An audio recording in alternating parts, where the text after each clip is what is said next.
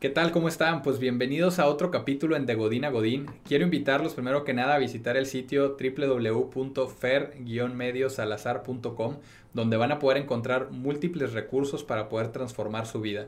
Y hoy tengo el gusto de estar con Rafael Zavala, que es director del programa de alta dirección del PAD y asociado del WETE ANCO, firma mundial de conferencistas que han brindado conferencias y asesorías en más de 70 países. Ha sido conferencista en Kellogg, publicado artículos en Harvard Toast Business Review, además de haber dictado conferencias en más de 100 de las empresas más grandes del Perú y hacer mentoring con muchos de sus directivos. Fue reconocido por LinkedIn Top Voice como una de las 10 personas más influyentes de Latinoamérica, autor de 5 libros y cuenta con más de 5 millones de vistas en su blog y sus redes sociales, que más tarde lo vamos a invitar a que nos comparta cómo podemos dar con ellas. Así que bienvenido Rafael, un gusto tenerte por acá. Gracias, Fer, por la invitación y nada, encantado de compartir algunas ideas. Gracias, Rafael. Y pues bueno, de, entrada, eh, también platicarle un poquito a la, audiencia de, que pues hay, diferentes áreas de expertise que tenemos con, con, Rafael. Realmente podemos abordar muchos temas, pero algo que queríamos eh, abordar el día de hoy era este tema de entender un poquito el contexto actual y, eh, tal vez y romper un poco, Rafael, con, este tema de, que a veces nos hacemos víctimas con, el tema del contexto, ¿no? Eh, creo que el contexto definitivamente ha sido muy adverso eh, recientemente con todo el tema de la pandemia y lo que hemos vivido, pero al mismo tiempo se, puede volver también como una excusa, ¿no? De decir, pues el contexto está complicado y hasta que deje de estar complicado yo, yo voy a generar un cambio, voy a hacer algo diferente. No sé si nos podrías compartir ahí tu, tu perspectiva sobre esta situación. Pues sí, yo creo que, mm, la vida nos ha cambiado el libreto de un día para otro. Eh, de hecho, hace casi exactamente un año, ¿no? Eh, en marzo pues, fue un mes dramático y, este, y eso implicado también, ah, yo veo como un tiempo fuera, un tiempo fuera que nos ha regalado la vida, eh, así como cuando el partido se pone difícil y el, director técnico tiene la buena fortuna de decir, time out, time out, paremos Vamos a ver qué hacemos con el equipo. Estamos perdiendo por goleada, así que vamos la vuelta, la estrategia. Pero creo que el contexto que nos toca vivir es muy parecido a eso. La diferencia es que este no es un partido que podría ser un campeonato mundial. Eh, es la vida, que es lo más importante. Y me encuentro con mucha gente que lamentablemente no lo sabe aprovechar, que se hace las preguntas erróneas. Acá, por ejemplo, acá en Perú este, estamos mucho, muy pendientes del tema de las vacunas y, es como que, eh, ¿cuándo me voy a contagiar? ¿Cuándo me voy a morir? ¿Cuándo me voy a vacunar? Y digo, bueno, si esas son las preguntas que rodean tu cabeza, tus respuestas van a ser como esas. Si, si las preguntas que te haces es, ¿qué he aprendido de esta crisis? Eh, ¿Qué herramientas puedo utilizar para salir adelante? Claramente la respuesta va a ser distinta. Entonces yo creo que primera tarea para cualquier directivo es estar en contacto y entender la realidad aquí ya muchos, eh, por lo menos en mi país, muchos políticos salen jalados, fuera de juego, porque viven un divorcio eh, entre la realidad y, lo que tienen en, sus cabezas, ¿no? Yo creo que es importantísimo este contacto con la realidad desde, desde cuatro aspectos. La realidad de ti mismo, la realidad de tu familia, la realidad de tu equipo de trabajo y la de tu trabajo solemos pensar cuando hablamos directivos, bueno, sí, el trabajo, ¿no? Hay que maximizar la última línea, que comience bien y que se enfoque bien, genial. Pero la primera realidad es la más importante de todas, que es la de ti mismo. O sea, si no sabes qué estás haciendo bien, qué estás haciendo mal, sobre todo la última, ¿no? Eh, me, he encontrado con muchísimos directivos en esta, en esta vitrina maravillosa que tengo en el PAD, con los cuales conversando no se dan cuenta que, que sus equipos de trabajo no les creen, no llegan a ellos, no saben sacar la mejor versión de ellos, que en el fondo es la esencia del liderazgo. ¿Por qué? Porque ellos mismos no promueven eso, no dan el ejemplo con eso. Y lo peor es que ni siquiera se dan cuenta cómo están actuando. ¿no? Entonces, para mí el autoconocimiento es, es, lo básico. La realidad de tu familia, que sería la segunda, que también me parece sumamente importante. Eh, obviamente estamos ahora muchos de los países, sobre todo en Latinoamérica, viviendo 24/7 eh, con la familia, eh, se cruza todo y al comienzo pues era, qué bueno, flexibilidad horaria, por fin, ¿no? Y ahora, pues, por favor, ya quiero irme a trabajo, ya no aguanto, ¿no? Es como, ya too much. Este, pero claro, curiosamente en esa cercanía no eres capaz de preguntarle a tu hijo realmente, oye, ¿cómo estás? A tu esposa, a tu, a tu cónyuge, ¿cómo te sientes? Eh, porque estás conversando de, la vacuna, de las noticias, de la política, de la economía, pero no de un tema más... Entonces, el no saber esa realidad y estar en contacto realmente con él y la familia tiene una implicancia directa también en nuestra función en el trabajo. ¿Qué, Lo mismo aplicado al equipo, Perdón que te interrumpa, pero ¿qué crees que es, es esto que, que nos evita eh, el, el, hacer ese tipo de preguntas, que como me encanta lo que dices porque naturalmente el tema de conversación es, oye, ya viste las noticias y ya viste qué pasó y qué dijo el presidente o qué dijo esto, qué pasó en, incluso qué pasó en otro país, ¿no? Es, es como que ese es el tema de conversación. Pero, ¿qué, qué crees que es esto que nos ha llevado a, a perder como esta conexión? Porque lo que comentas de, preguntarle simplemente a, tu hijo, a tu cónyuge, a la persona con la que convives, eh, algo un poquito más profundo, más allá de que si vio la tele, la noticia o el periodicazo que llegó? Mm. Pues yo creo que es importante, en general, en la vida, entender las preguntas que nos tenemos que hacer. Creo que corremos atrás de respuestas y a mí siempre me gusta hacer tropezar con preguntas a la gente. Porque la respuesta solamente puede ser tan buena como la pregunta que te hagas. Y si no te has planteado las preguntas de tu vida, pues claro, no, esta tan básica que es el autoconocimiento, el, más difícil de todos los conocimientos, el de uno mismo, em, y no te das un tiempo para identificar, hacer algo de, de arqueología interior y, encontrar tu brújula y saber realmente qué hago bien, qué hago mal. la premisa es bien sencilla, no te cambias si no te conoces esto que, esto que mucha gente puede decir, no, oye, pero a los 40 años ya, ya sé quién soy, estos temas de búscate, no, no, no. una cosa es lo que tú creas de ti, otra cosa es lo que los demás te perciben. Entonces siempre invito a hacer un feedback que vaya 360, ¿no? Es más, 720, dos vueltas, trabajo y familia y amigos. Y siempre digo, tres preguntas, mejor dicho, dos preguntas, tres cosas que hago bien, tres cosas que no estoy haciendo bien. Primero, pregúntelas a ti mismo y después a la gente que, que, más cercana está a ti. La gente que te quiere te va a decir tus verdades. Y ese es el punto de inicio para cualquier proceso de, de cambio. Y, ahí eh, un, un, ejercicio que, que, en lo personal a, a, mí me recomendaron y ahorita me gustaría saber también cómo recomiendas empezar esta conversación era tener este, esta sesión o este espacio de feedback de una manera pasiva, es decir, tú vas a responder estas, esas tres cosas que yo podría mejorar, pero yo me, me quedo callado para evitar el yo querer defenderme eh, mientras me lo están diciendo, ¿no? Suena bien sencillo, pero la verdad es, es, sumamente complejo porque creo que uno rápido salta al contraargumento, ¿no? De, no, pero bueno, esa vez había tráfico y pues por eso llegué tarde, no es que no me importe, pero... Y sale uno como a defenderse, pero en realidad eh, es, es, difícil eh, recibirlo, pero también como dicen, es un regalo, ¿no? O sea, para salir y romper esta burbuja de que todos están como, como yo, ¿no? Es, es, es, un punto bien importante. Totalmente de acuerdo. Yo creo que no, nos hace falta, vamos tan apurados por la vida que no tenemos tiempo para escuchar. Y el feedback es un excelente, eh, es, es, un excelente pretexto justamente para, para evaluar cómo está nuestro nivel de escucha. Porque como tú bien dices, le estás diciendo algo Oye, Rafael, mira, ya que me preguntas, mira, te veo muy susceptible. No, no, no, lo que pasa es que tú la vez pasada. No, yo creo que eh, escuchar para aprender de arranque. Hablando nunca aprendemos nada. Escuchar para persuadir, escuchar para ayudar, escuchar para conocer, digamos, tiene muchas ventajas. Así es. Pero además, me, me, encanta que lo planteas también en el entorno de familia, ¿eh? porque honestamente a mí me, me, habían enseñado cómo hacerlo en el trabajo y cómo toma pasiva, pero, pero tengo que ser bien sincero, no es algo que haces mucho en familia y, y, y ahí creo que es donde entra el yo creí, asumimos, asumimos mucho, ¿no? Eh, llega uno a trabajar en la casa y dices, pues que yo creí que tú entendías que para mí era importante mi privacidad o mi silencio, mi... pero asumimos mucho, pero, pero ahorita yo de entrada me quedo como tarea esto que dices, ¿no? ¿Por qué no hacer estas tres preguntas en mi casa, con mi familia, con mi pareja y decirle, ¿y, y qué crees que puedo mejorar, ¿no? O sea, no, no, no somos no somos perfectos, pero, a veces en nuestra mente vamos como creando esta historia en la que en la que tal vez sí o es más importante lo que yo pienso de mí que lo que alguien más me pueda decir.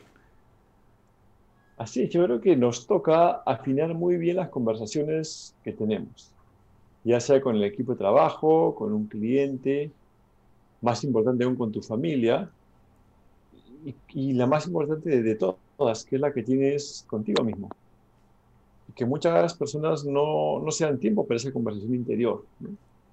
¿De qué va esa conversación? Quizá más, más íntima, más misteriosa.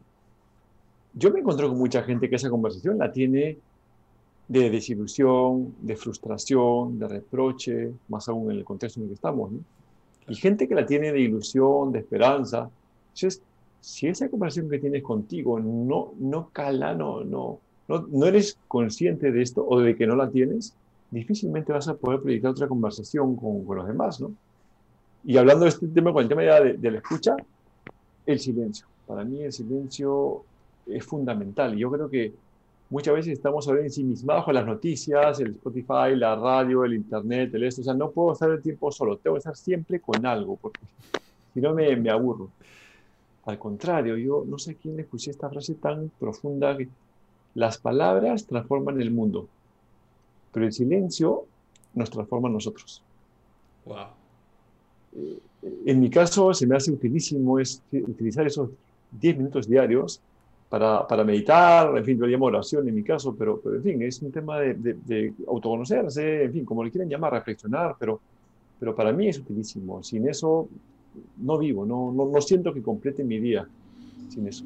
Y, y, la verdad que me, me, me, como decimos en México, me cayó el saco, pero, o sea, me sentí muy identificado con lo que, con lo que comentas del ruido, ¿no? Porque yo, literalmente, a mí mi esposa me dice, ¿cuándo te quitas el audífono, no? Porque lo traigo pegado por, porque estoy en conferencia, o porque estoy escuchando un podcast, o porque estoy escuchando música, pero todo el día es, es escuchar algo, y cuando no, te prometo que me siento raro, ¿no? O sea, siento como que algo me falta, porque estoy acostumbrado al ruido, y el silencio incluso hasta se vuelve un poco incómodo a veces, ¿no? Es impresionante cómo el silencio te puede, te puede cambiar. Eh, Pablo Dors, creo que es un autor que tiene un libro que se llama Elogio al silencio. Todo un libro para hablar del silencio, nada más. Pero realmente eh, vivimos, vivimos una situación que, que, que, nos... El COVID te obliga a pensar en el futuro, entonces estás constantemente noticias, que, que, para mí es el, primer elemento de ansiedad de que debemos hacer las noticias. Yo siempre recomiendo, no, es no vean noticias, pero ser muy selectivo y, y, dosificado sobre todo, ¿no? Lo, lo, estrictamente necesario, porque si no, eh, tantos muertos y, en fin, no hay oxígeno, funciona la vacuna, no funciona la vacuna, etcétera, etcétera. Entonces, no, ya. ¿ganas algo? No. no. Sé, sé más productivo en utilizar tu tiempo, ¿no?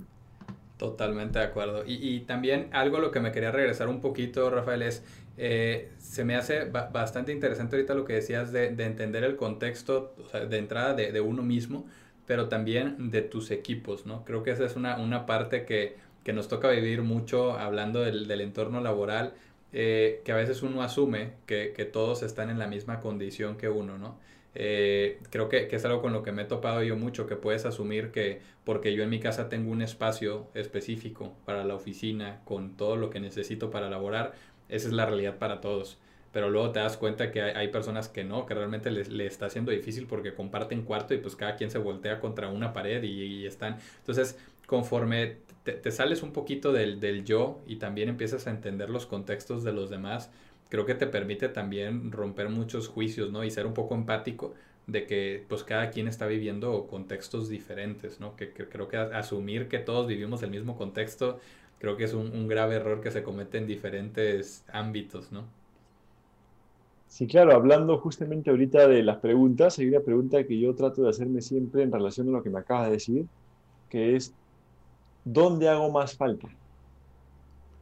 Porque normalmente estás en sí mismo en ti, yo, me, mí, conmigo, ¿no? Pero cuando te haces esta pregunta, es que a lo mejor dónde hago, y es donde hago más. El más es el que le pone el eje de priorización, ¿no? Porque claro, si ahorita me dices dónde hago falta, bueno, ahorita en el trabajo, en claro. varias cosas que tengo que mandar, mi hijo me acaba de decir que ya llevo el almuerzo, en fin, varias cosas. Pues si me pongo el dónde hago más falta, ahorita, más falta, acá. O sea, estoy acá contigo y mi cabeza está contigo y con, y con el público que me escucha. Después le haré más falta a, a, a, mi hijo porque quiere una compañía con mi esposa para el almuerzo y después le haré más falta a mi cliente o a mi proveedor eh, y después de repente a alguien de mi equipo que está con un ataque de ansiedad, no lo sé. Pero, pero esa pregunta, hacérsela constantemente, te obliga a salir de ti mismo para, para pensar en los demás, que es una de las cosas que más nos falta hoy en día. A lo mejor y se te ocupa más en otra parte, ¿no? Pero estás ahí porque dices, estoy acompañando la situación, pero probablemente no te necesitan ahí, ¿no? Ahí no es donde haces más falta y a lo mejor hasta le estás metiendo tensión al, al, al momento por, simplemente por estar ahí. De, de verdad que me, me encanta y, y, y, retomando lo que decías, ¿no? Cambias las preguntas. O sea, no, es donde hago falta, es donde hago más falta. Una sola palabra y, te cambia. Te prometo cuando lo hiciste, yo, yo, me quedé y, te pone a reflexionar, ¿no? Son como, como decimos en el coaching, las preguntas poderosas, esas que te hacen ir hacia adentro y, reflexionar antes de responder, ¿no? Cambia tus preguntas, cambia tu vida. Totalmente. Este, Sí. Y, ahora que, digo, ahorita que hablamos de entender el contexto, que es una parte clave y el contexto de uno, de los equipos, de la familia, eh, una vez que lo entiendes, ¿qué, es lo que es clave para, para, además de cambiar las preguntas, para poder empezar a, darle forma a, este futuro, a, lo que quieres crear, ¿no? Creo que, que a veces decimos, ok, ya tengo claro el contexto, pero, pero nos cuesta trabajo el pasar a la acción. Eh, entonces, como, como profesionales, ¿cómo puede uno dar este paso para, pues, para tomar ese liderazgo, para, para ayudar a empezar a poner las cosas en movimiento y pues inspirar a otros en el camino? a ver, justo acabo de terminar un seminario en el PAD justamente que es este, que se llama eh, Rediseña tu vida post-COVID, que de fondo esto no es más que un plan estratégico personal. Eh, así como la empresa tiene un, propósito, unos objetivos, eh, un diagnóstico con un FODA y unos, eh, unas métricas, pues lo mismo con nosotros, ¿no? Lo que planteo justamente es tener un propósito personal, que es, es el eje. Yo, en mi caso personal, mi propósito es transformar, la, transformar la vida de los que están a mi alrededor para bien. Lo he definido así, claramente muchas veces no llego, pero mi norte, y trato cualquier cosa que haga, lo que escriba, lo que haga en mi trabajo en el PADO, como conferencista, como mentor, lo que fuese, es tratar de llegar a eso. Luego lo, lo bajo esto y digo, genial, suena lindo, pero, pero ¿y esto cómo se come? ¿no? ¿Cómo, le pones patas? Entonces divido mi vida en cuatro etapas, eh, personal, familiar, profesional y social. Y en cada etapa tengo subetapas, ¿no? Eh, por ejemplo, en la personal tengo la parte espiritual, la parte de la salud y la parte de la diversión. En cada una me pongo un objetivo por ejemplo, en salud, que es la, más digamos, fácil. Mi, objetivo, pues tengo un tema de colesterol, con lo cual tengo unas métricas que tengo que chequearme cada cierto tiempo, tengo en la rodilla que destrozar con clavos, con todo, tengo que hacerme la vez para poder hacer deporte, etcétera, etcétera. Entonces, es como que aterrizas el concepto más macro y lo vas haciendo objetivos, qué necesitas, qué métrica vas a tener y cómo te vas a medir. A nivel familiar, este, tiempo con mi hijo, tiempo con mi esposa, eh, cercanía con, con, mis hermanos, en fin. Entonces cada uno puede ir aterrizando esto justamente para que tú me dices, ¿no? que esto no quede en un diseño bonito, yo quiero ser feliz, quiero ser grande, quiero ser mejor, pero todos queremos hacer eso. Este, dime qué estás dispuesto a hacer por lograr eso, ¿no? Y, cómo lo vas a medir. Esa es la pregunta. Y que son, son cosas que a veces eh, que queremos como decimos que eso va, va, a llegar solo, pero como que no nos gusta el sentarnos a planearlo, a tomar acción para que suceda y como me dices ahorita es, es justo tomar lo que ves ahí en la empresa que se hace para dictar el rumbo y para tomar acción, pero llevarlo a tu vida, ¿no? O sea, también creo que, que dicen por ahí, si no tienes 5 o 10 minutos para ti mismo, pues no tienes nada y, y es importante que si hagamos esas pausas para, para, planear efectivamente a dónde queremos llegar, ¿no? Como dice la, la frase, si, si fallas en planear, estás planeando fallar también, ¿no? Que que creo que es, es muy, muy importante. Y, y algo que, que, igual dentro de, de las preguntas que, que, manejas también en, en tu libro, Rafael, que, que me encanta, el, el, para qué lo haces las cosas, creo que es, es clave, ¿no? A, a, mí me encanta ahorita que platico contigo, cuando uno va a la, y lo va, lo va a ver la, las personas que nos escuchan, cuando vas a los sitios de, de, Rafael o cuando ves LinkedIn Top Boys y cuando ves los reconocimientos, te hablan a lo mejor de, de, lo, de los reconocimientos, de lo que viene después. Pero si lees entre líneas, eh, a lo mejor ahí te dice, oye, pues ha habido 5 millones de personas que terminan en su blog, pero también cuando ves la cantidad de artículos publicados, a mí me hablan de todas las veces que, pues que Rafael dio algo de su tiempo por sumar por, por cumplir con este propósito, ¿no? Y, y, me encanta como lo comentas porque creo que, que pocas personas nos, nos, damos el tiempo de conectar con ese propósito, de entender por qué hago lo que hago. Y, y creo que son preguntas que no nos gusta hacernos porque vienen seguidas de, de un silencio eh, absoluto por un ratito, creo que se, vuelve incómodo porque a veces no tenemos la respuesta tan clara como nos gustaría tenerla, ¿no? Sí, has tocado un tema que a mí, digamos, me, me encanta, que es el tema del para qué, eh, las motivaciones. Yo creería que es la pregunta más importante que uno puede hacerse en la vida, el para qué, para qué vivo. Yo vengo del mundo del hunting, este, muchos años he sido hunter y ahora ya, ya, como director en una acá en Perú, pero me sigo topando con directivos y, me, y sigo preguntándoles como pregunta de cierre por una entrevista de, selección, digamos, ¿para qué quieres el trabajo? Normalmente me dicen, bueno, para, en fin, mejorar mi nivel salarial, ¿no? Es un tema jerárquico, bueno, ¿para qué? Bueno, para comprarme las cosas que necesito, bueno, ¿y para qué? Para hacer feliz a mi familia, eh, bueno, ¿para qué? y el último, los para qué, te lleva al tema de la felicidad. O sea, inclusive para ver feliz a mi hijo, bueno, ¿para qué quieres verlo? Porque eso me hace feliz. Ok, entonces, el último de tus para qué es ser feliz. Y ahí llegamos ya al tema de, bueno, ¿y de qué va el tema de la felicidad? Porque si vivimos para ser felices, y, creo que acá el 99% de la gente que me escucha, salvo alguien que quiera la vida para ser depresivo, ojalá que no haya, pero bueno, creo que todos vivimos para ser felices. Totalmente. ¿Y de qué va el tema de la felicidad? Y aquí hay una, hay una, hay una fórmula que, que, tengo que, que me encanta y que siempre la comento, que es ser feliz, estar feliz. Diferenciémoslas bien, porque el primer error que tenemos con la felicidad es confundirla. Cosas que te hacen ser feliz, cosas que te hacen estar feliz, ¿son las mismas? No.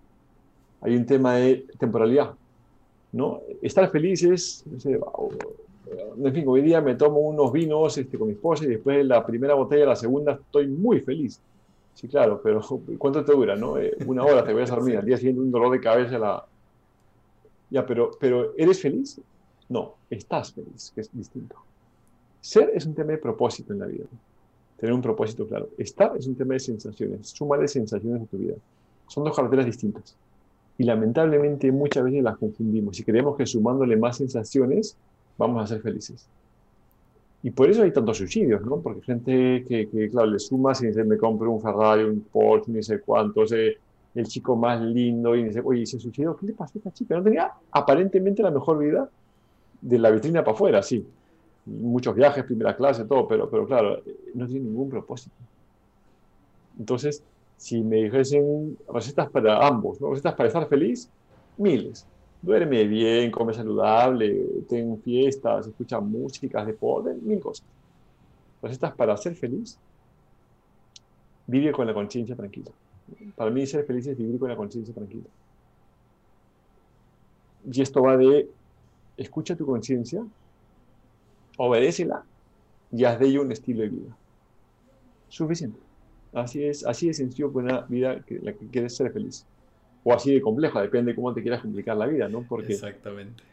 Porque eso es dificilísimo, pero pues es la mejor esta que he escuchado para ser feliz. Me, me, encanta esto que, que plantea Rafael, porque es cierto, ¿no? A veces confundimos ese, ese momento, ese instante, ¿no? Ese pico de felicidad y, y, creo que eso es lo que a veces confunde a las personas a querer comprar la felicidad, ¿no? Dicen, es que sí, el dinero sí compra felicidad, ¿no? Te compra momentos, ¿no? Esos momentos a lo mejor de satisfacción que, como dicen, te duran 10 segundos, pero en el segundo 11, cuando llega, pues la sensación ya es diferente, ¿no? Y ahí es donde creo que si no estás haciendo las cosas con un propósito detrás, eh, ahí, es donde te topas con la pared y dices, no me siento feliz, no me siento pleno. Y que, que creo honestamente, Rafael, que en estos momentos donde ya hay generaciones que están naciendo con las redes sociales, creo que las redes sociales y todo lo que hoy vivimos, que estamos conectados, nos ha hecho querer buscar esta, esta significancia, pero muchas veces sin ese propósito. Eh, y, y es bien fácil perderse, ¿no? Como decir, yo quiero a los seguidores, pero ¿para qué? Entonces, y, te prometo que tengo esa pregunta ahorita dando vueltas en la cabeza, ¿no? Quiero hacer esto, pero ¿para qué? Eh, y, y, a veces, y, no es ni siquiera que suene muy, muy bonita la respuesta, simplemente es auténticamente para qué lo quieres hacer.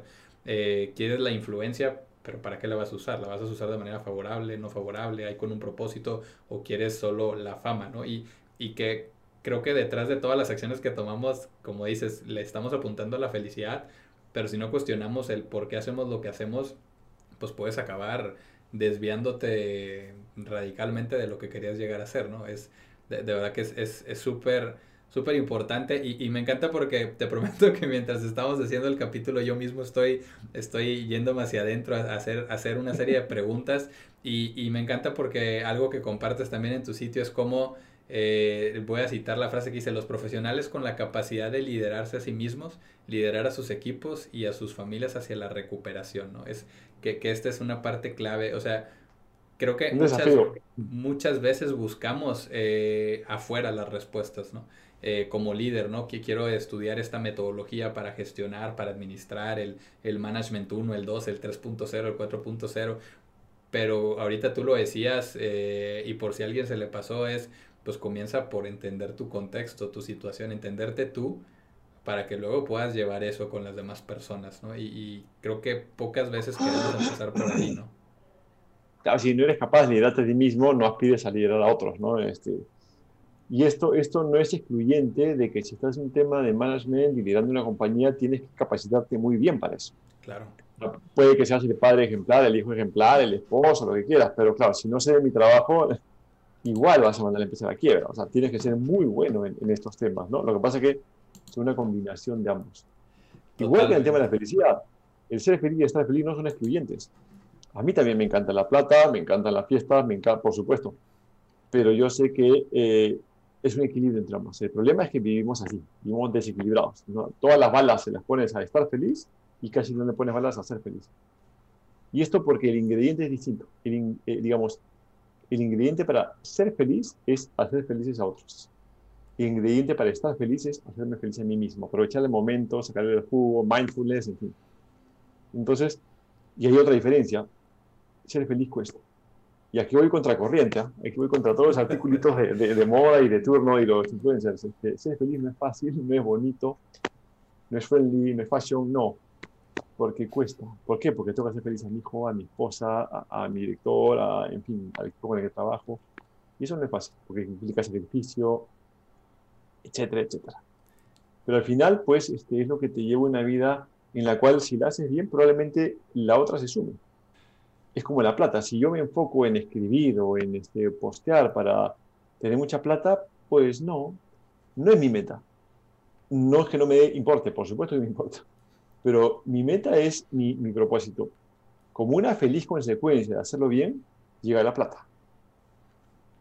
Pero ojo, no es la meta, es la feliz consecuencia de hacer las cosas bien. Me, me, encanta cómo lo planteas porque a veces nos equivocamos, ¿no? Es decir, vas y buscas ya el, el indicador que, que, que volvemos a lo mismo, te, te pintan el tema de significancia o relevancia y vas y buscas eso, pero si no tienes un propósito, lo puedes hacer, pero mi manera de verlo es, pero se te va a acabar la gasolina, ¿no? O sea, ¿por qué? Porque no, no tienes un motor que te lleve para cuando sea difícil, entonces puedes tener un momento fugaz en el que vas a salir y vas a actuar y vas a subir y vas a hacer mucho, pero eventualmente lo vas a soltar porque no, no había un motor detrás, ¿no? Traías un motor de licuadora y querías subir una montaña, ¿no? Entonces, creo que, que, es clave esta, esta parte de, del propósito. Y, y, de verdad, Rafael, que a mí no me gustaría que, que, se acabara este capítulo sin que nos compartas estas cinco preguntas que tienes en tu libro, que también me gustaría invitar a todos a, a buscar este libro, pero yo, yo las, las leí de entrada y, y dije, Wow, eh, y ahorita ya nos mencionaste algunas de ellas, pero me gustaría que nos compartas así cuáles son estas cinco preguntas eh, para que las personas las conozcan y también que terminen este capítulo así como reflexionando, así como estoy yo. bueno, el, el, libro se llama Cinco preguntas que pueden transformar tu vida. Eh, bueno, está en, nada más me parece, pero bueno, si no en mi blog, rafaelsabala.com y ahí pueden entrar a la visita del blog y ahí, en fin, ahí también están todos los artículos. En resumen, Puede ser también, eh, de hecho, tengo también por LinkedIn varios, varias preguntas que las he ido aterrizando con distintos este, subtemas, digamos. Pero en resumen, a ver, la primera es, ¿para qué vives? Creo que es la pregunta más importante que podemos hacernos y, bueno, le dedico unos minutos a esto. La segunda es, ¿quién soy? haciendo el disclaimer que esto no es álgebra, esto no es una ciencia exacta, estas son las mías. Eh, Exactamente. No digo que sean las, ¿no? En mi, en mi opinión humilde, pues yo creo que estas son las cinco, cada uno busque las suyas. ¿no? Pero la quién soy, porque es, es el principio fundamental para cualquier proceso de cambio, el entender dónde estás. ¿no? La tercera es bien rara, se llama espera, coma, qué.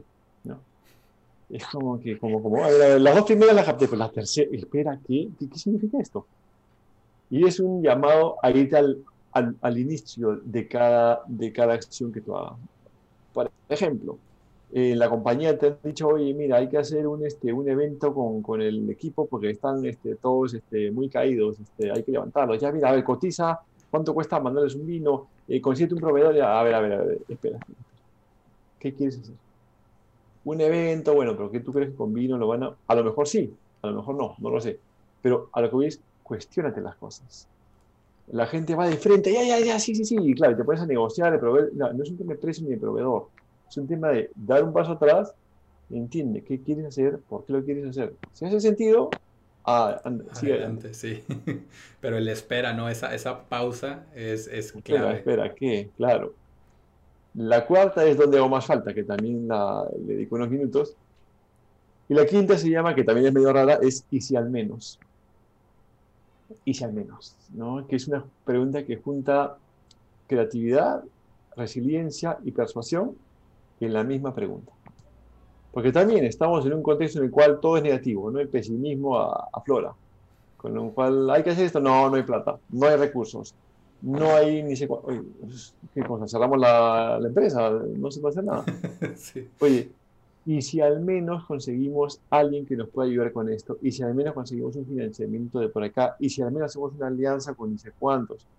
O sea, es encuentren la forma de hacerlo. Reemplaza el no por qué con el sí y. Es un ejercicio que lo he hecho en mis comités directivos y me ha funcionado muy bien. Y lancemos esta campaña. No, no porque estamos en, en, COVID, no porque no hay recursos. Bueno, a ver, no quiero no porque, quiero sí y a ver, sí, y podemos conseguir un financiamiento. Sí, la podemos hacer por partes. Sí, la podemos hacer bastante más pequeña para comenzar con los clientes más importantes. Sí, y. Entonces, es, es, y si al menos, en el fondo, lo que se trata de esto es busca una nueva forma de hacerlo. No te caigas, no te des por vencido, sé creativo para hacer una idea y sé creativo para vendérsela a quien la tengas que vender. Y me encanta esta última porque la, la, puedes tropicalizar en cualquier contexto. Es decir, estás con tu familia y oye, no le puedo dedicar todo el día a mi hija y si al menos le dedicas una hora, ¿no? No tengo la hora y si al menos le dedicas 30 minutos, ¿no? O sea, siempre está, como dices, el y sí, o sea, y, y, y si al menos hacemos algo, creo que, que permite, te abre, te abre la mente y muchas veces en las preguntas que nos hacemos te, te cierra la mente, ¿no? O sea, ya, ya creo que aquí nos has dado muy buenos ejemplos de estas preguntas que te abren la mente y que, es bien importante cuando, cuando estás en cualquier conversación, todos somos agentes de cambio, ¿no? O sea, todos tenemos el poder de, darle un giro y reencuadrar y, y, es simplemente con una pregunta que le puedes abrir el panorama a todos los que estaban ahí tal vez dándose de topes con la pared y que no veían una salida. Únicamente por un cambio en la pregunta puedes, puedes abrir esta parte creativa y, y, me encanta, por eso me encantó también que en el libro eran estas cinco preguntas. No te decía los cinco consejos, no te dice las cinco preguntas porque como dices, esas son tus preguntas y también tú tienes tus respuestas, pero cada quien puede tener su propia versión o su propia respuesta. Entonces, pero te detonan esta, esta apertura, digo, al menos yo viéndolo así desde afuera, digo, te ayudan a expandirte, a, a sacar tu lado creativo, a, a proponer y, y no hay para mí no hay, no hay una jerarquía que pueda hacerlas y otras que no, no hay un, un tipo de persona que pueda y no pueda. Realmente todos tenemos este poder de, de ampliar. Incluso en, la, en los filósofos de antes era, era eso, ¿no? Era cuestionar eh, y profundizar en lo que estaba pasando. Entonces, de verdad, eh, Rafael, son, son, son preguntas bien poderosas las que nos acabas de compartir y, y también creo que hay muchos consejos en este capítulo eh, y, y, me gustaría eh, también ahorita aquí en el foro tenemos a muchas personas que están entrando en roles de liderazgo, que tal vez están ahí y que ya hoy pueden hacer preguntas diferentes para tener respuestas diferentes, pero ¿qué, qué consejos les darías tú si ahorita tuvieras ahora sí que a toda la audiencia aquí, qué consejos les podrías dar para este 2021? Eh, bueno, la verdad, más que consejos, porque no, no me siento así como que ah, no, digamos, compartir ideas que me han funcionado. Cuando yo hablo de liderazgo, se me viene a la cabeza una palabra que es ejemplo. Eh, la única forma de liderar creo que es el ejemplo, ¿no? tanto en la familia como en, eh, como en el trabajo. Los valores, por ejemplo, no se predican, se practican, no se enseñan, se, se, se contagian no se heredan. De repente tu papá era muy bueno, sí, pues, tú eres tu papá, tú eres otro. No, no son eternos. Este, hay que estarle sacando brillo cada rato. ¿no? Mientras más los usas, no se gastan, al contrario. Más brillo le sacas, para la redundancia. Entonces, creo que este esquema de, de, liderar a través del ejemplo me parece sumamente potente. Como digo, comencé esto para la familia, ¿no? El mejor consejo que podría darles para formación de hijos, ¿quieres formar bien a tu hijo? Trata bien a tu esposa primera, primera, ¿no? Porque, claro, ¿tú qué haces formándolo bien? No, hay que hacer así. No le pegues a la hermanita. Oye, pero papá, tú a mi mamá, ¿cómo la tratas? ¿Qué me enseñas tú de valores? Mira cómo te tratas a, la que tienes más cerca, ¿no? Entonces, creería que lo, lo principal, eh, lo inicial es esto. Eh, y luego, ya para manejar equipos, hay un, hay un artículo que en algún momento escribí, de hecho fue en, en, la revista Harvard, que eran cuatro pasos para liderar a personas. Conocer, motivar, querer y exigir. Y que calzan perfectamente en el contexto en el que estamos. Si vamos de adelante para atrás, ¿no? Exigir, sí, nos toca exigir como líderes y mucho. Esto va de el feedback, dar y recibir feedback, dar alinear expectativas, de rayar bien la cancha, de asegurarse de que hay una, em, de que tengas el equipo correcto, haciendo las cosas correctas en el momento correcto, en fin. Pero tú no puedes exigir si no quieres a tu equipo. Llámale engagement, atención, fidelización. A mí me gusta querer. Querer implica preocuparte por el otro. No puedes generar esta química de preocupación, de querer, si no, los, si no están motivados. Pues si no, la otra persona difícilmente va a, va, a querer recibir un consejo, generar esta, esta química, ¿no? ¿Qué motivaciones? ¿Qué te motiva en la vida? Hay, hay tres motivaciones en la vida, intrínseca, extrínseca y trascendente. Bueno, en fin, esto es antropología, pero es sencillo. Intrínseca significa cualquier cosa que tú hagas en la vida está ligado a una motivación. El reto interno, ¿no? Yo por una maratón, no porque voy a ganar, ni me va a ganar plata, probablemente quede penúltimo. Es un reto interno. Yo quiero, quiero haber correr una maratón. Es algo que tú haces por interés. La otra es la extrínseca. Yo lo hago porque me va a ganar plata, porque voy a ganar un sueldo, porque voy a ganar un variable, o escribo porque voy a tener muchos likes, okay, el aplauso está. Y lo más importante es la trascendente. Yo lo hago por el impacto en los demás. Este, ese trabajo lo hago por el impacto en mi familia, porque quiero que mi hijo sea orgulloso de mí, ¿no? Este, al margen de que no le voy a decir a mi jefe que me ha amanecido, no, no. Este es, entonces, identificar qué motiva a nuestros equipos. Y para eso tienes que conocerlos. Como tú decías muy bien hace un rato, ¿no? Y de repente yo no sabía que, que eh, dos, de mis, dos de, de, mis brazos derechos trabajan, uno, este, una familia en la cual no tienen sitio, el pobre trabaja en la cocina, en un sitio así, con el perro, el gato, este, la suegra, en fin entonces, el pobre se vuelve loco. Y que yo le voy exigiendo, y porque nunca se me ocurrió preguntarle cómo estás, una pregunta tan sencilla como esa. Entonces, por eso es conocer, motivar, querer y exigir. Me encanta, definitivamente ahí hay grandes oportunidades porque creo que la, única que se permea es la del exigir, pero, pero hay tres grandes que están descuidadas y, es un súper, súper mensaje, Rafael. Yo, yo con eso me quedo de verdad Creo que es un súper mensaje para cerrar este capítulo. Ya nos compartiste ahorita dónde pueden encontrarte, pero me gustaría nomás que se los refuerces, eh, porque de verdad hay muchísimo, muchísimo contenido de valor que has compartido. Gracias. Ese, bueno, es fácil, www.rafaelzavala.com. Zavala con Z y B chica. Y de ahí pueden ir para todo lo demás que tiene Rafael, de verdad. Ahí está centralizado todo de manera perfecta. Toda la información está ahí. Así es. Y si no, por LinkedIn también me pueden seguir Rafael Zavala Batle, mi segundo apellido, y ahí, estoy también, ¿no? Perfecto.